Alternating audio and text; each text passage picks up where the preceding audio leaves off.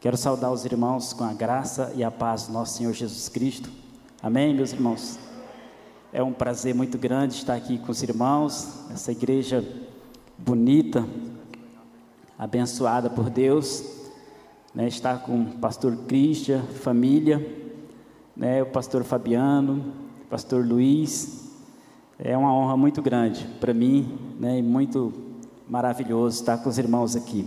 Está comigo minha esposa, Maiara de Holanda, minha filha Sara Bianca e meu filho Sérgio Miguel. É, os irmãos estão falando sempre 20 anos, né? E eu estou ficando muito velho. Toda hora 20 anos, e eu fico pensando, 20 anos é muito tempo.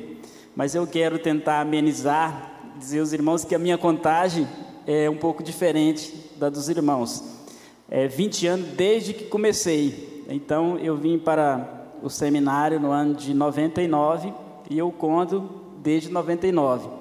A igreja também começou em 99, no final de 99, e eu conto também 20 anos, né? Apesar que a primeira, o primeiro culto que teve foi apenas um filme que nós projetamos é, na parede da escola municipal lá do bairro e tinha duas ou três pessoas reunidas no nome de Jesus, que lá ficaram, estão até dentre elas, eu sou um, então eu considero 20 anos da igreja, mas de consagrado ao ministério é, desde 2003, né? então dá um desconto aí de uns três ou quatro anos, e a igreja foi emancipada, acho que 2004 mais ou menos, também dá um desconto aí de uns, de uns quatro ou cinco anos, tá bom, meus irmãos? Aí fica um pouco mais jovem. Irmãos, louvado seja Deus pela oportunidade que nos concede nessa noite poder ministrar a palavra de Deus. E para isso aqui nós estamos. Eu quero convidar os irmãos a abrirem as suas Bíblias no livro do profeta Isaías, capítulo de número 6. Profeta Isaías, capítulo de número 6. E nós vamos ler a palavra de Deus.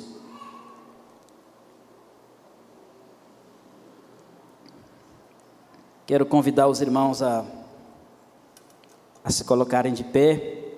Eu estou achando que eu vou pregar até meia-noite aqui, porque o relógio não está, não estou conseguindo operar ele não, pastor. Mas qualquer coisa só me dá um, um toque aí que a gente é, procura encerrar mais ou menos dentro do horário. Sabemos que hoje é uma segunda-feira, dia dos irmãos trabalhar, trabalhar e vão trabalhar amanhã. Mas eu acredito que Deus tem algo para a sua vida nessa noite. Amém, meus irmãos? Nós oramos para isso e nós somos é, chamados por Deus para pregar a palavra de Deus e recebemos isso com muita alegria no nosso coração. Quero dizer para você que está aqui nessa noite, se você tem o desejo de ser um pregador do Evangelho, deixe o Espírito Santo é, fazer essa obra na sua vida, porque é um, é um privilégio muito grande essa missão e esse ofício. Não é verdade, pastores? Amém? Glória a Deus. Isaías, capítulo de número 6, a partir do primeiro versículo até o versículo de número 8. Amém? Diz assim a palavra de Deus: No ano em que morreu o rei Uzias, eu vi o Senhor assentado sobre um alto e sublime trono e o seu séquito enchia o templo, e os serafins estavam acima dele, cada um tinha seis asas, com duas cobriam o rosto, com duas cobriam os pés, e com duas voavam, e clamavam uns aos outros, dizendo: Santo, Santo, Santo é o Senhor dos exércitos, toda a terra está cheia da sua glória e os umbrais das portas se moveram com a voz do que clamava, e a casa se encheu de fumaça. Então disse eu: Ai de mim que vou perecendo, porque sou um homem de lábios impuros e habito no meio de um povo de impuros lábios, e os meus olhos viram o Rei, o Senhor dos exércitos. Mas um dos serafins voou para mim, trazendo na mão uma brasa viva que tirara do altar com uma tenaz, e com ela tocou a minha boca e disse: Eis que isso tocou os teus lábios, e a tua iniquidade foi, foi tirada, e o teu pecado purificado. E depois ouvi a voz do Senhor que dizia: A quem enviarei? E quem há de ir por nós? Então disse eu: Eis-me aqui, envia-me a mim. Querido Deus, nosso Pai, mais uma vez, ó Deus, vamos a Ti em oração, porque a Tua casa é chamada casa de oração. E queremos, ó Deus, nos submeter, meu Deus, à Tua vontade pedir que a tua palavra, meu Deus, penetre aos nossos corações, que teu Espírito Santo, meu Deus, seja conosco nessa noite. No nome de Jesus, exaltado seja Deus. Amém. Glória a Deus. Os irmãos podem assentar-se. Irmãos, se eu fosse colocar um título na mensagem, né, até o pastor perguntou qual é o título da mensagem, eu, né, a minha mensagem eu quero falar sobre algumas coisas importantes para a igreja, mas eu vou dar um título aqui, tesouros que a igreja não pode perder ao longo da sua caminhada. São 19 anos de igreja aqui na PIB de Sapezal. E eu gostaria de dizer que existe algo que a igreja não pode perder, independente do, da quantidade de tempo que ela esteja estabelecida na face da terra, até a volta de Cristo a igreja precisa guardar alguns tesouros, ela não pode perder ao longo do tempo, ela não pode permitir que seja dissipada algumas coisas importantes é, na sua mensagem, na sua doutrina e na sua vida. O profeta Isaías teve uma grande experiência com Deus. Ele viu o Senhor assentado num alto e sublime trono. Ele passou por uma experiência extraordinária com o Senhor. E a igreja é formada de pessoas que passam por essa experiência, experiência semelhante a essa, experiência de ver a glória de Deus, experiência de perceber o seu próprio pecado e a experiência do perdão, da purificação, da limpeza promovida pelo sangue de Jesus Cristo que foi derramado na cruz do Calvário e em seguida uma caminhada com Deus, fazendo a sua vontade. Então a igreja é formada por pessoas que passam a experiência da conversão. A pessoa que não teve a experiência da conversão, ela ainda não faz parte da igreja do Senhor. A igreja do Senhor é um grupo de pessoas salvas, né, batizadas, que se reúne com o propósito de servir a Deus. Baseado na palavra que nós acabamos de ler, o que seria tão interessante que a igreja não pode perder ao longo do tempo. E a primeira coisa que eu quero dizer nessa noite, o primeiro tesouro, a primeira coisa seria a pregação que eu vou chamar de a lição de Uzias. A pregação, o testemunho de Uzias. O primeiro versículo que nós acabamos de ler diz assim: que no ano em que morreu o rei Uzias, os irmãos que são acostumados a ler a palavra de Deus, percebe que o autor bíblico aqui, ele inicia a sua narração, dando uma data aqui de uma forma diferente.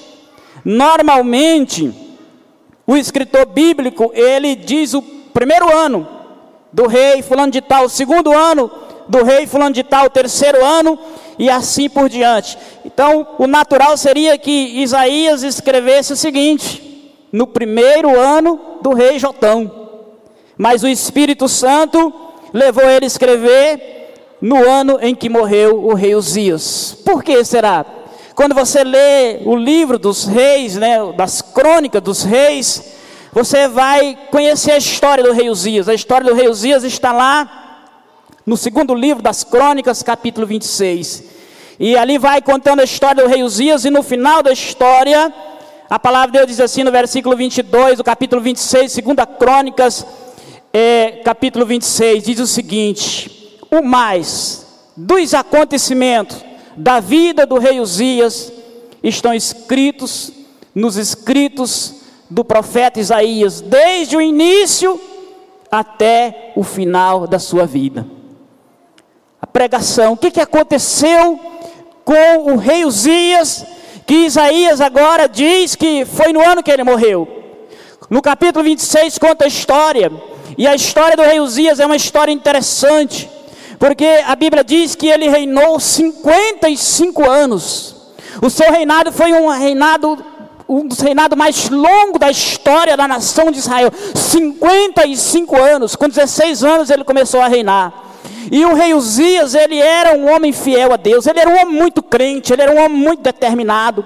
E aí, a palavra de Deus, o escritor bíblico, ele vai dizendo assim que Uzias foi um rei próspero. Tudo que ele fez, ele foi bem sucedido. E ele então, ele começou a fazer coisas diferentes. Ele foi um homem extraordinário, ele foi um rei extraordinário. A Bíblia diz que ele começou a tomar as cidades que havia antes sido perdidas. Ele foi e recuperou as cidades. Ele fez com que as nações inimigas vivessem debaixo do seu jugo, pagando imposto posto. É, Uzias, irmãos, no seu reino, a questão do seu exército criou máquinas fora do comum, máquinas incríveis. A Bíblia diz que ele construiu máquinas que lançavam grandes pedras, eram colocadas nas torres, nos cantos dos muros e lançava pedras a grande distância. Ele fez uma revolução no exército de maneira que a nação de Israel se tornou uma nação muito poderosa, porque, nas, porque Uzias era um homem muito crente, ele era um homem de Deus, Deus abençoava onde ele ia, Deus colocava as mãos. A Bíblia diz que Uzias, ele se tornou um rei muito rico porque ele era amigo da agricultura, ele era amigo da pecuária, ele era amigo da tecnologia, ou seja, o seu reino foi um reino muito poderoso e todas essas coisas Isaías teve que anotar na biografia do rei Uzias.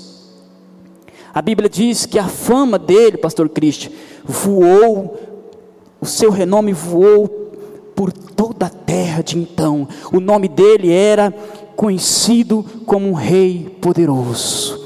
E as pessoas ligavam esse poder, essa fama, essa prosperidade a ele servir a Deus. Mas acontece, meus irmãos, que um dia ele abandonou o Senhor. Um dia ele se tornou um homem infiel. E a Bíblia diz que ele morreu em um estado miserável, em um estado deplorável. Ele morreu com lepra, isolado, longe de tudo e de todos. A igreja precisa pregar essa mensagem que o homem com Deus é bem-aventurado, o homem sem Deus é infeliz, o homem sem Deus é miserável, o homem sem Deus é entristecido, o homem sem Deus é angustiado, o homem sem Deus é sem paz. Mas a pessoa que serve a Deus, apesar de enfrentar lutas, apesar de enfrentar batalhas, aonde quer que ele vá, ele será bem sucedido. A pregação do rei Uzias é o testemunho de que a pessoa que serve a Deus é bem sucedido. Agora eu posso dizer a você: pode ser o José, pode ser a Maria, pode ser o Antônio, pode ser o Manuel, pode ser qualquer pessoa. Essa é a mensagem. Dizer às pessoas que a vida sem Deus é uma vida sem salvação e uma vida de fracasso. A igreja nunca pode perder isso, a igreja nunca pode jamais negociar o teor dessa mensagem. Não pode dizer às pessoas que, ela, que elas podem ser bem-sucedidas se elas deixarem de servir a Deus. Não pode é, dizer às pessoas que elas vão viver uma vida agradável sem Jesus, vivendo no pecado, longe de Deus. Essa é a mensagem que a igreja precisa pregar nos seus púlpitos.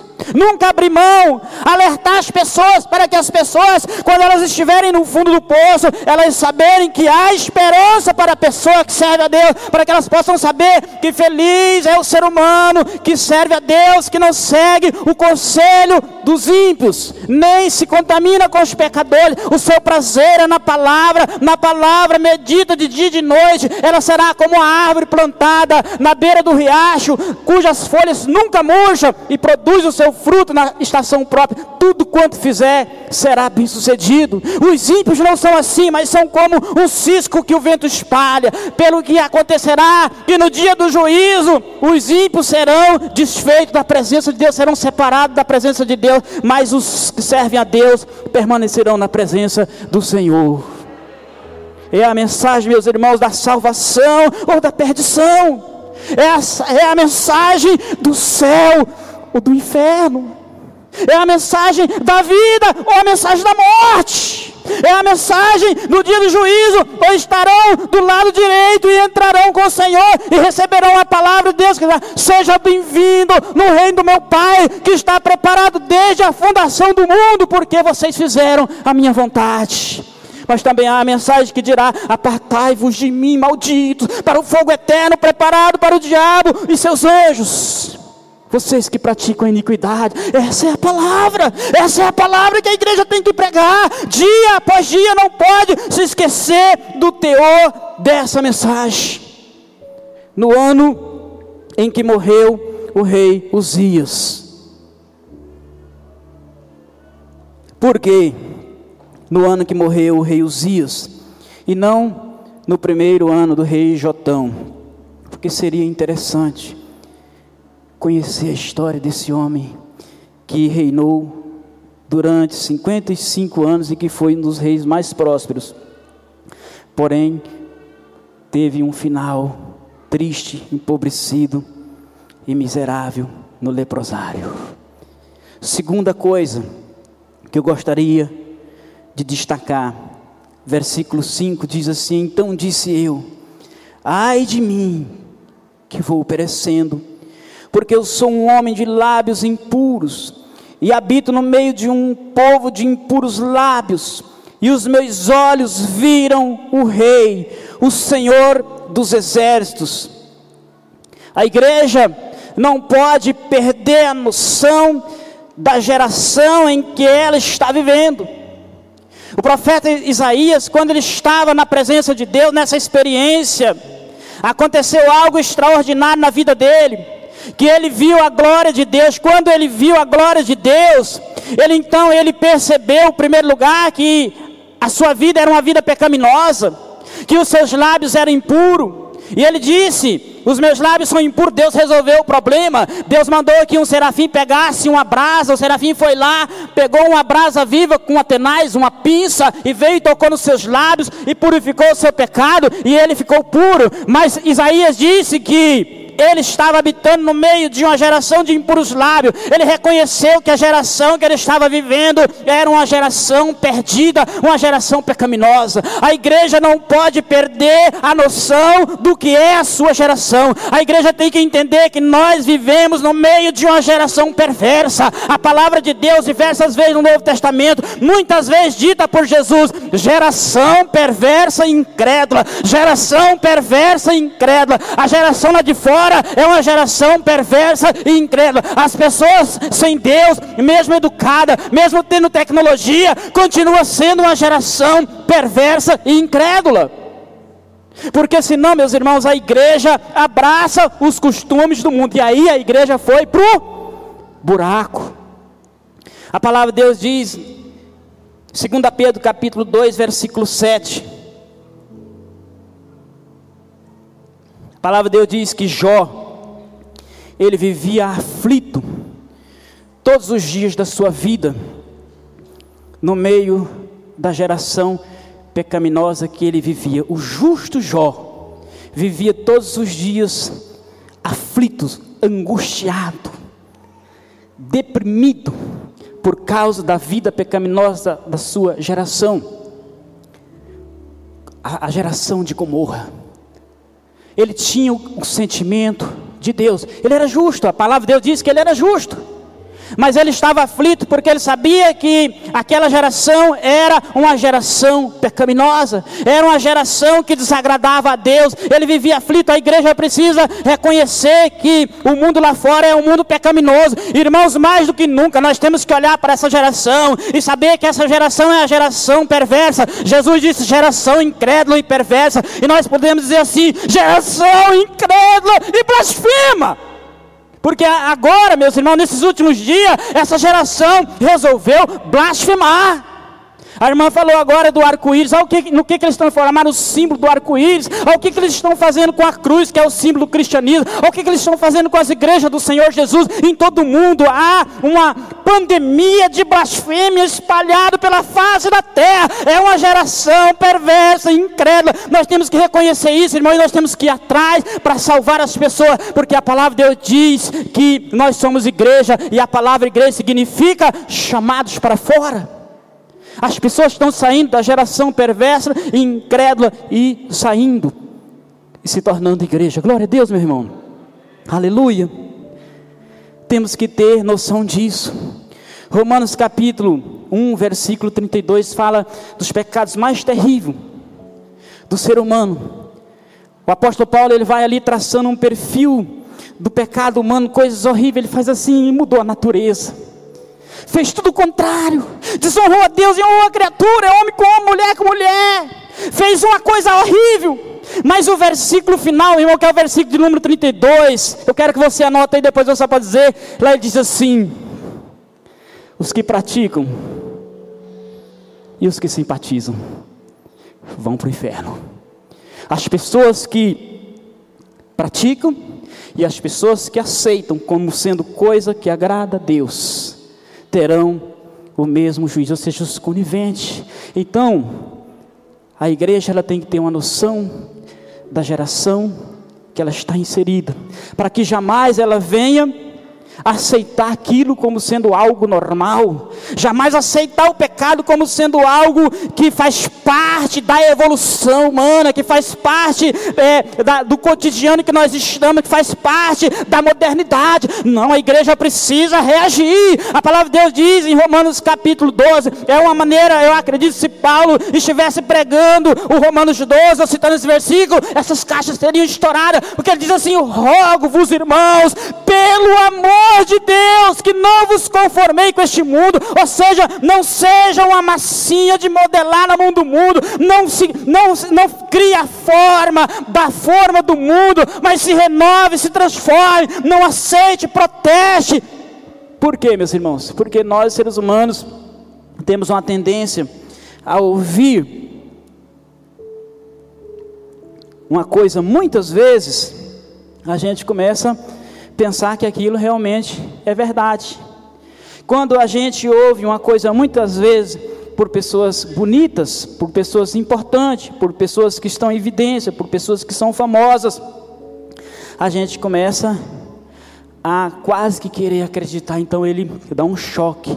Rogo-vos, irmãos, né, que apresentei o vosso corpo vivo, santo e agradável, que é o vosso culto racional. O seu corpo é o templo do Espírito Santo. Não vos conformei com este mundo, não pode se conformar com o mundo. Amém, meus irmãos? Não se conforme com o mundo, glória a Deus. Não se conforme com o mundo não significa que você ser atingido por algo do mundo, ou que algo esteja próximo de você, ou que você esteja no meio de determinadas situações, porque assim é, mas você não se conforma.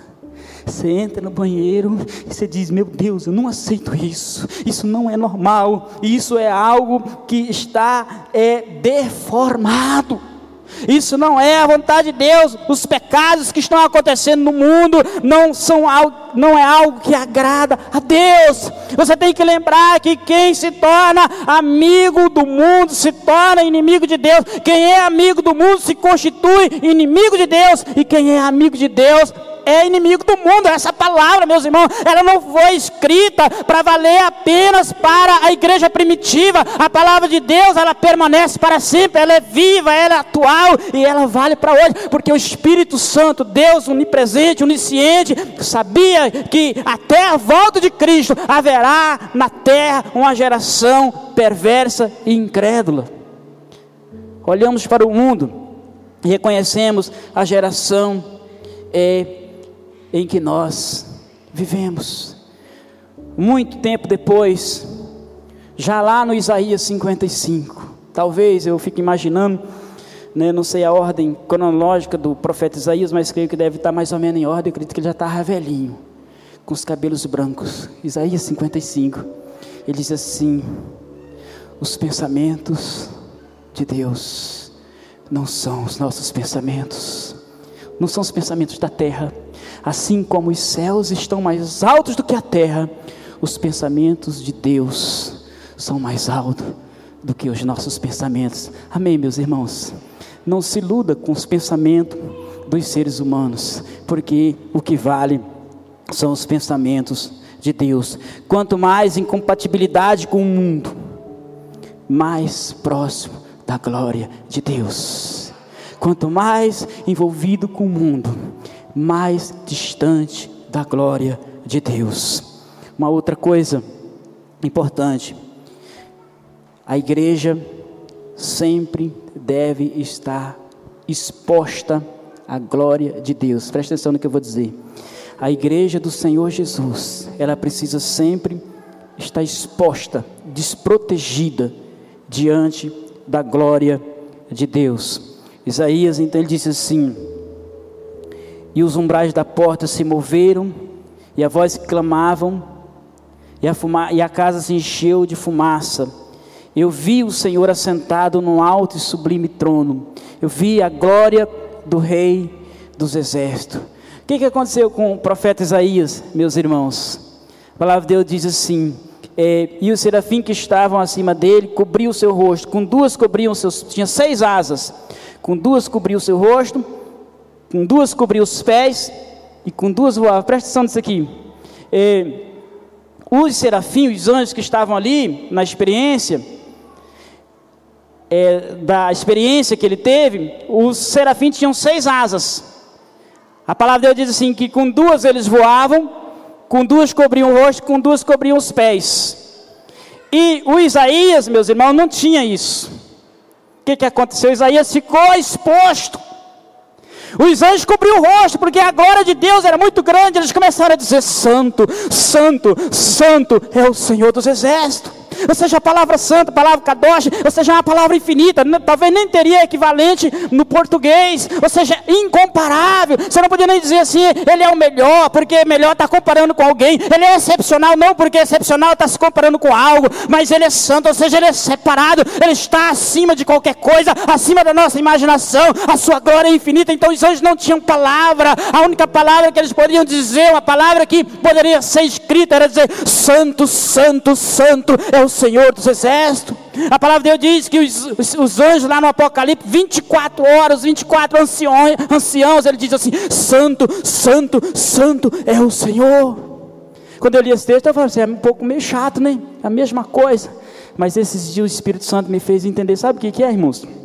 É quando a pessoa tem a oportunidade de ver Deus, sentir a presença de Deus, a glória de Deus, você não tem mais. Quando, quando você olha, você diz assim: Ele é santo. Aí quando você olha de novo, você percebe que Ele é santo. E quando você olha de novo, você percebe que Ele é santo. Então não tem, não tem como dizer outra coisa não dizer santo, santo, santo, santo, santo, santo. Diga comigo: santo, santo, santo, santo, santo, santo é o Senhor dos Exércitos.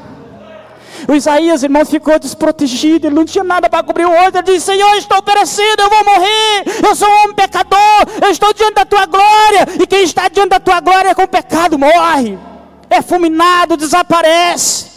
A igreja precisa estar exposta diante da glória de Deus, como Isaías ficou exposto diante da glória de Deus. Quando a igreja fica exposta diante da glória de Deus, não tem como o pecado permanecer. Porque, meus irmãos, que na igreja primitiva, quando chegou aquele casal chamado Ananias e Safira, tentando mentir, né? se fosse um pecado hoje, né? dizer que a pessoa vendeu por tanto, sendo que estava mentindo, passava talvez de boa, mas naquele dia eles chegaram assim: olha, nós vendemos a propriedade, portanto, e nós queremos aqui ofertar, como todos os demais irmãos estão ofertando. Mas Pedro olhou para dizer assim: quem te ensinou a mentir para o Espírito Santo? E Ananias caiu morto.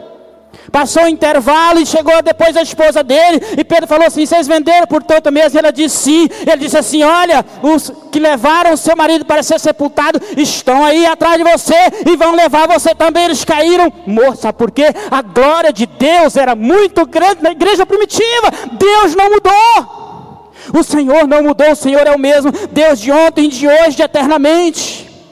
A igreja precisa estar exposta à glória de Deus. Tem que deixar desce, glória de Deus. Nós queremos a tua glória. Nós queremos, Senhor, que a tua glória esteja aqui em nosso meio, esteja presente nas nossas vidas. No Antigo, no Antigo Testamento, meus irmãos, funcionava assim: o templo tinha repartições.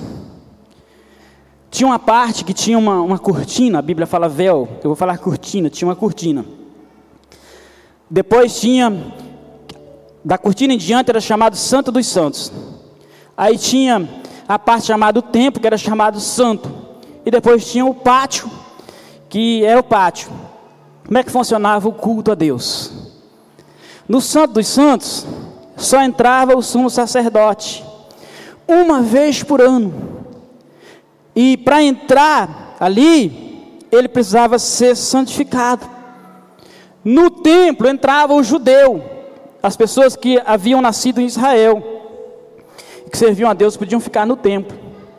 No pátio podia entrar as pessoas que não eram judeus de sangue, mas que haviam se convertido ao judaísmo, como no caso é, da Raabe, aí se fosse no templo do, do, no templo do templo, era o templo do tabernáculo, então ficava no pátio.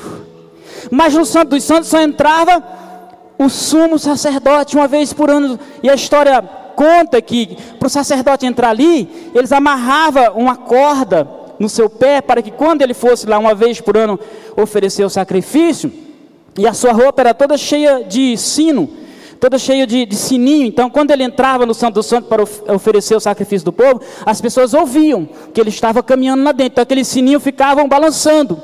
Se aquele sino parasse de chacoalhar, significava que ele havia morrido, estava em pecado, entrou na glória de Deus, estava em pecado. E se ele morresse, como que fazia? Então puxava por aquela corda, porque quem que ia lá buscar? Quem que ia lá buscar? Quem que ia lá buscar? Se o sumo sacerdote havia morrido, então só puxava ele, que ia arriscar a vida. Lembra quando aqueles dois, quando aquele tocou na arca, que ele foi fulminado, olhou dentro da arca? Né? A arca foi quem segurou a glória de Deus não permite a vida pecado. Quando Jesus morreu, irmãos, o que, que aconteceu? A palavra de Deus diz que sem mão, sem nada, o véu se rasgou de alto a baixo. Jesus estava na cruz e o véu se rasgou. Sabe o que significa isso? Que salvo não tem pátio para ficar. Salvo não tem tempo para ficar. Salvo só tem Santo dos Santos. Saulo só tem a presença gloriosa de Deus. O Cristo está exposto diante da glória de Deus. E a glória de Deus não permite pecado. A igreja tem que se abrir à glória de Deus. A palavra de Deus diz em Hebreus capítulo 4, versículo 12: Porque a palavra de Deus é viva e eficaz, é mais penetrante do que um punhal espada dois gumes, e penetra até a divisão da alma e do espírito, e é apta para discernir os pensamentos e as intenções do coração. E todas as criaturas estão nus, estão expostas exposta diante de Deus, e o olho de Deus vê todas as coisas. A glória de Deus, a igreja precisa estar exposta diante da glória do Senhor. A Bíblia de Sapezal tem que buscar a glória de Deus. Deus derrama a tua glória. Deus derrama a tua glória. Deus, nós queremos expor a nossa vida à tua glória. Nós queremos te adorar para que a tua glória desça, para que o pecado não fique aqui neste lugar. Salmo 139. Para onde irei da tua presença? Se eu subir o céu, tu estás. Se eu cavar uma cova, lá tu estás. Aonde quer que eu esteja, tu também está. Ou seja, o crente está em todo lugar. Isso, irmão, representa o temor de Deus. Não é só na hora do culto. Se você for crente, só domingo à noite. Mas lá no seu trabalho, lá na rua, no trânsito, nos seus afazeres, na fazenda. Se você não for uma pessoa que serve a Deus, você só vem aqui no domingo à noite, você glorifica a Deus, e você exalta a Deus, mas lá você não vive. O Deus sabe o que está dizendo? Você está dizendo mais ou menos assim: Senhor, quando o Senhor morreu na cruz do Calvário, aquele véu que o Senhor rasgou de alto a baixo, eu costurei. Tem sim Santo dos Santos e pátio. Mas quando a pessoa serve a Deus, irmão, o temor de Deus segue ele, amém? Onde a nuvem vai, ele segue. Só que agora, onde você vai, a presença do Espírito Santo está com você. A palavra de Deus diz que o vento sopra onde quer, e ouve a sua voz, mas ninguém sabe de onde vem nem para onde vai. Assim é todo aquele que é nascido do Espírito. Quem é nascido do Espírito é guiado pelo Espírito. Ou seja, a glória de Deus está todo tempo nas nossas vidas. Deus eu estou sendo tentado a fazer isso, mas a tua glória não permita que eu faça, porque eu estou na tua presença. A igreja precisa estar sempre exposta diante da glória de Deus. Uma outra coisa, a igreja não pode perder a noção da grandeza do seu chamado. Quando eu falo igreja, em todos esses tópicos, eu estou dizendo você também individualmente. A igreja não pode perder a noção do seu chamado. Depois disso, ouvi a voz do Senhor que dizia: A quem enviarei? E quem há de ir por nós? Então disse eu: Eis-me aqui, envia-me a mim. Esse texto é muito interessante, irmãos. Esse texto de Isaías, capítulo número 6, porque ele é diferenciado aqui. É, Deus diz assim: Quem há de ir por nós? Plural. Quem há de ir por nós? E Deus ele usou plural pouquíssimas vezes na Bíblia. Façamos o homem a nossa imagem e semelhança. Desçamos e confundamos as línguas, né? Até hoje é difícil para nós, né? Poucas vezes aqui, só está Isaías, ele diz assim: quem, quem há de ir por nós? Em outras palavras, Deus está dizendo assim: quem vai por nós, Pai, Filho e Espírito Santo?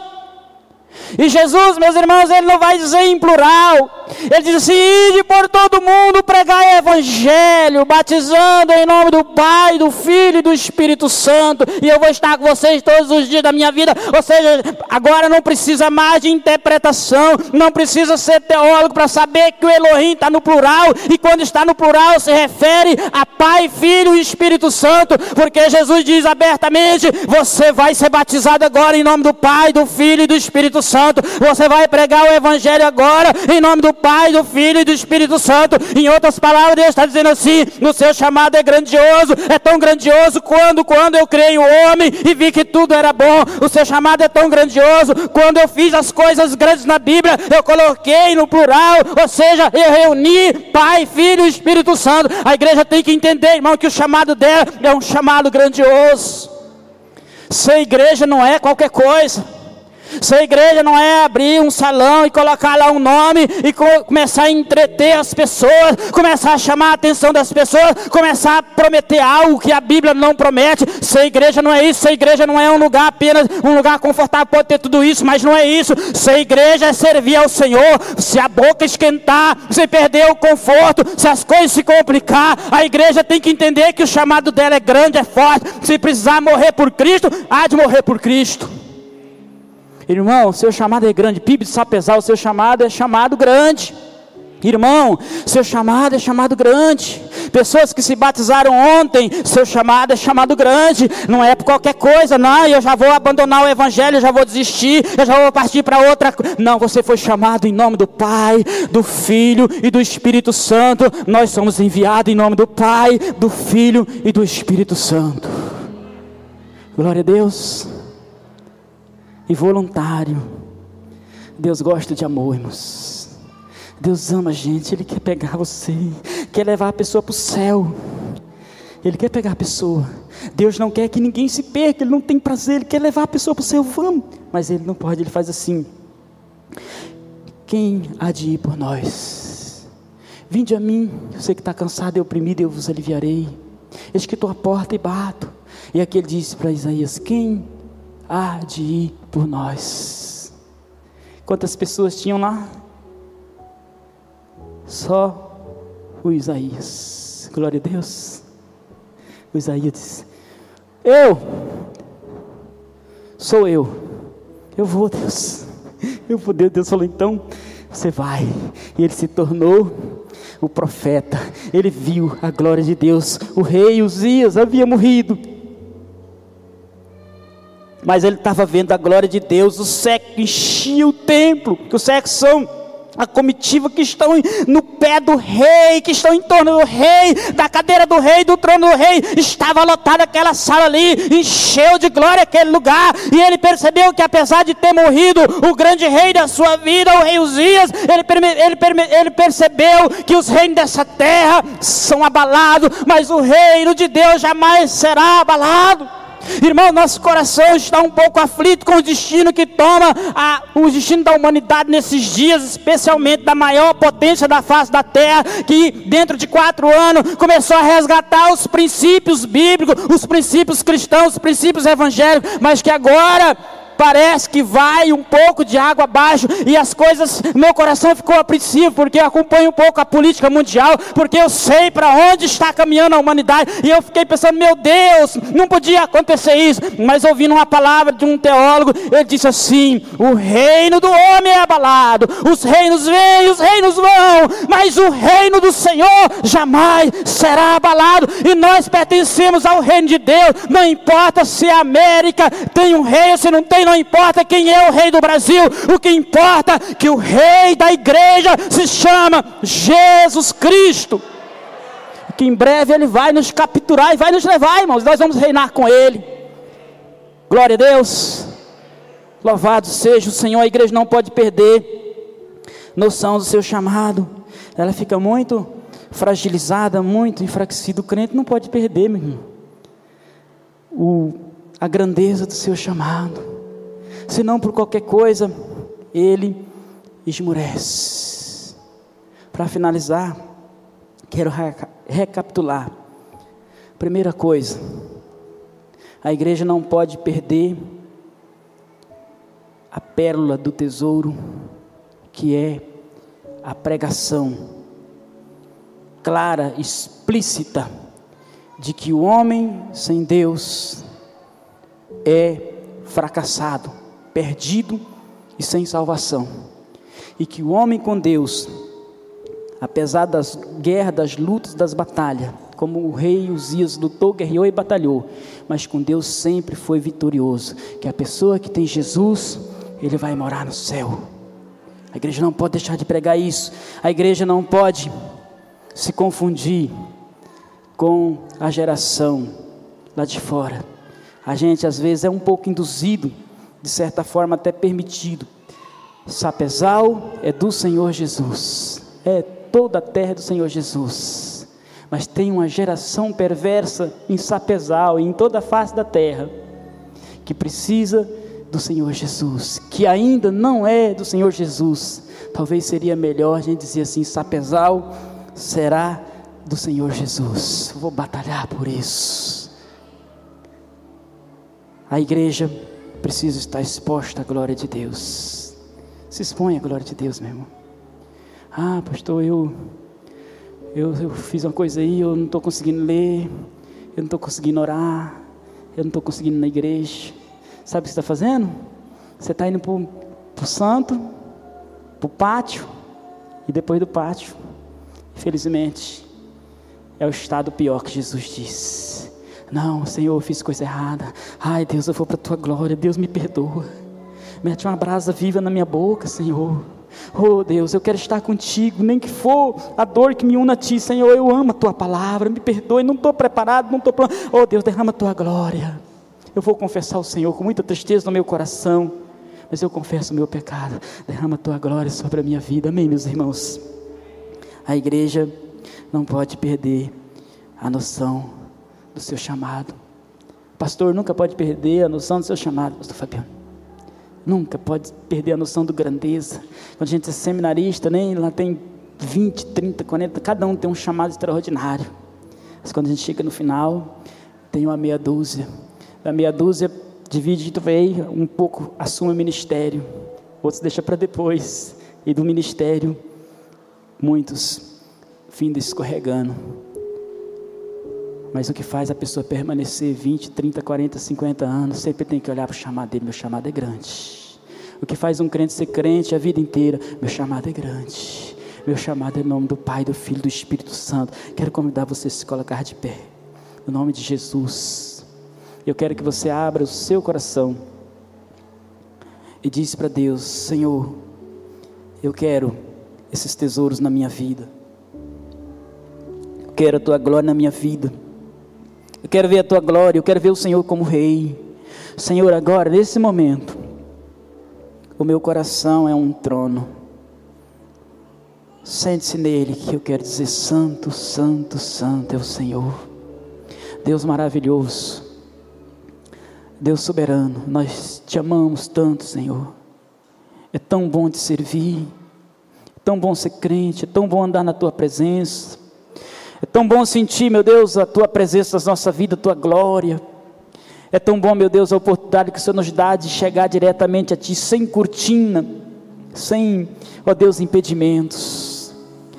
E nessa hora, Pai, nós oramos pela PIB de Sapezal, Pai.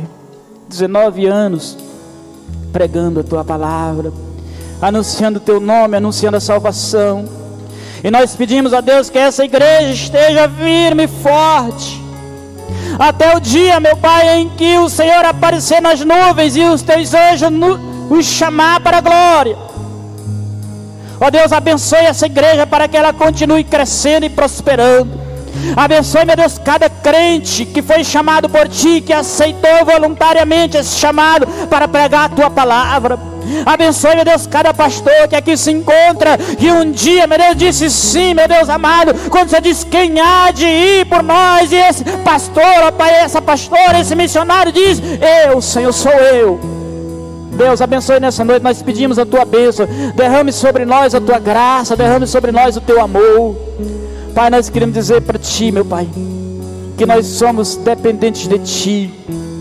Somos dependentes da tua misericórdia. Somos dependentes da tua graça. Escreva, Senhor, nas tábuas do nosso coração a tua palavra dessa noite, ó Pai, para que nós possamos vivê-la para a glória e para a honra do teu santo nome.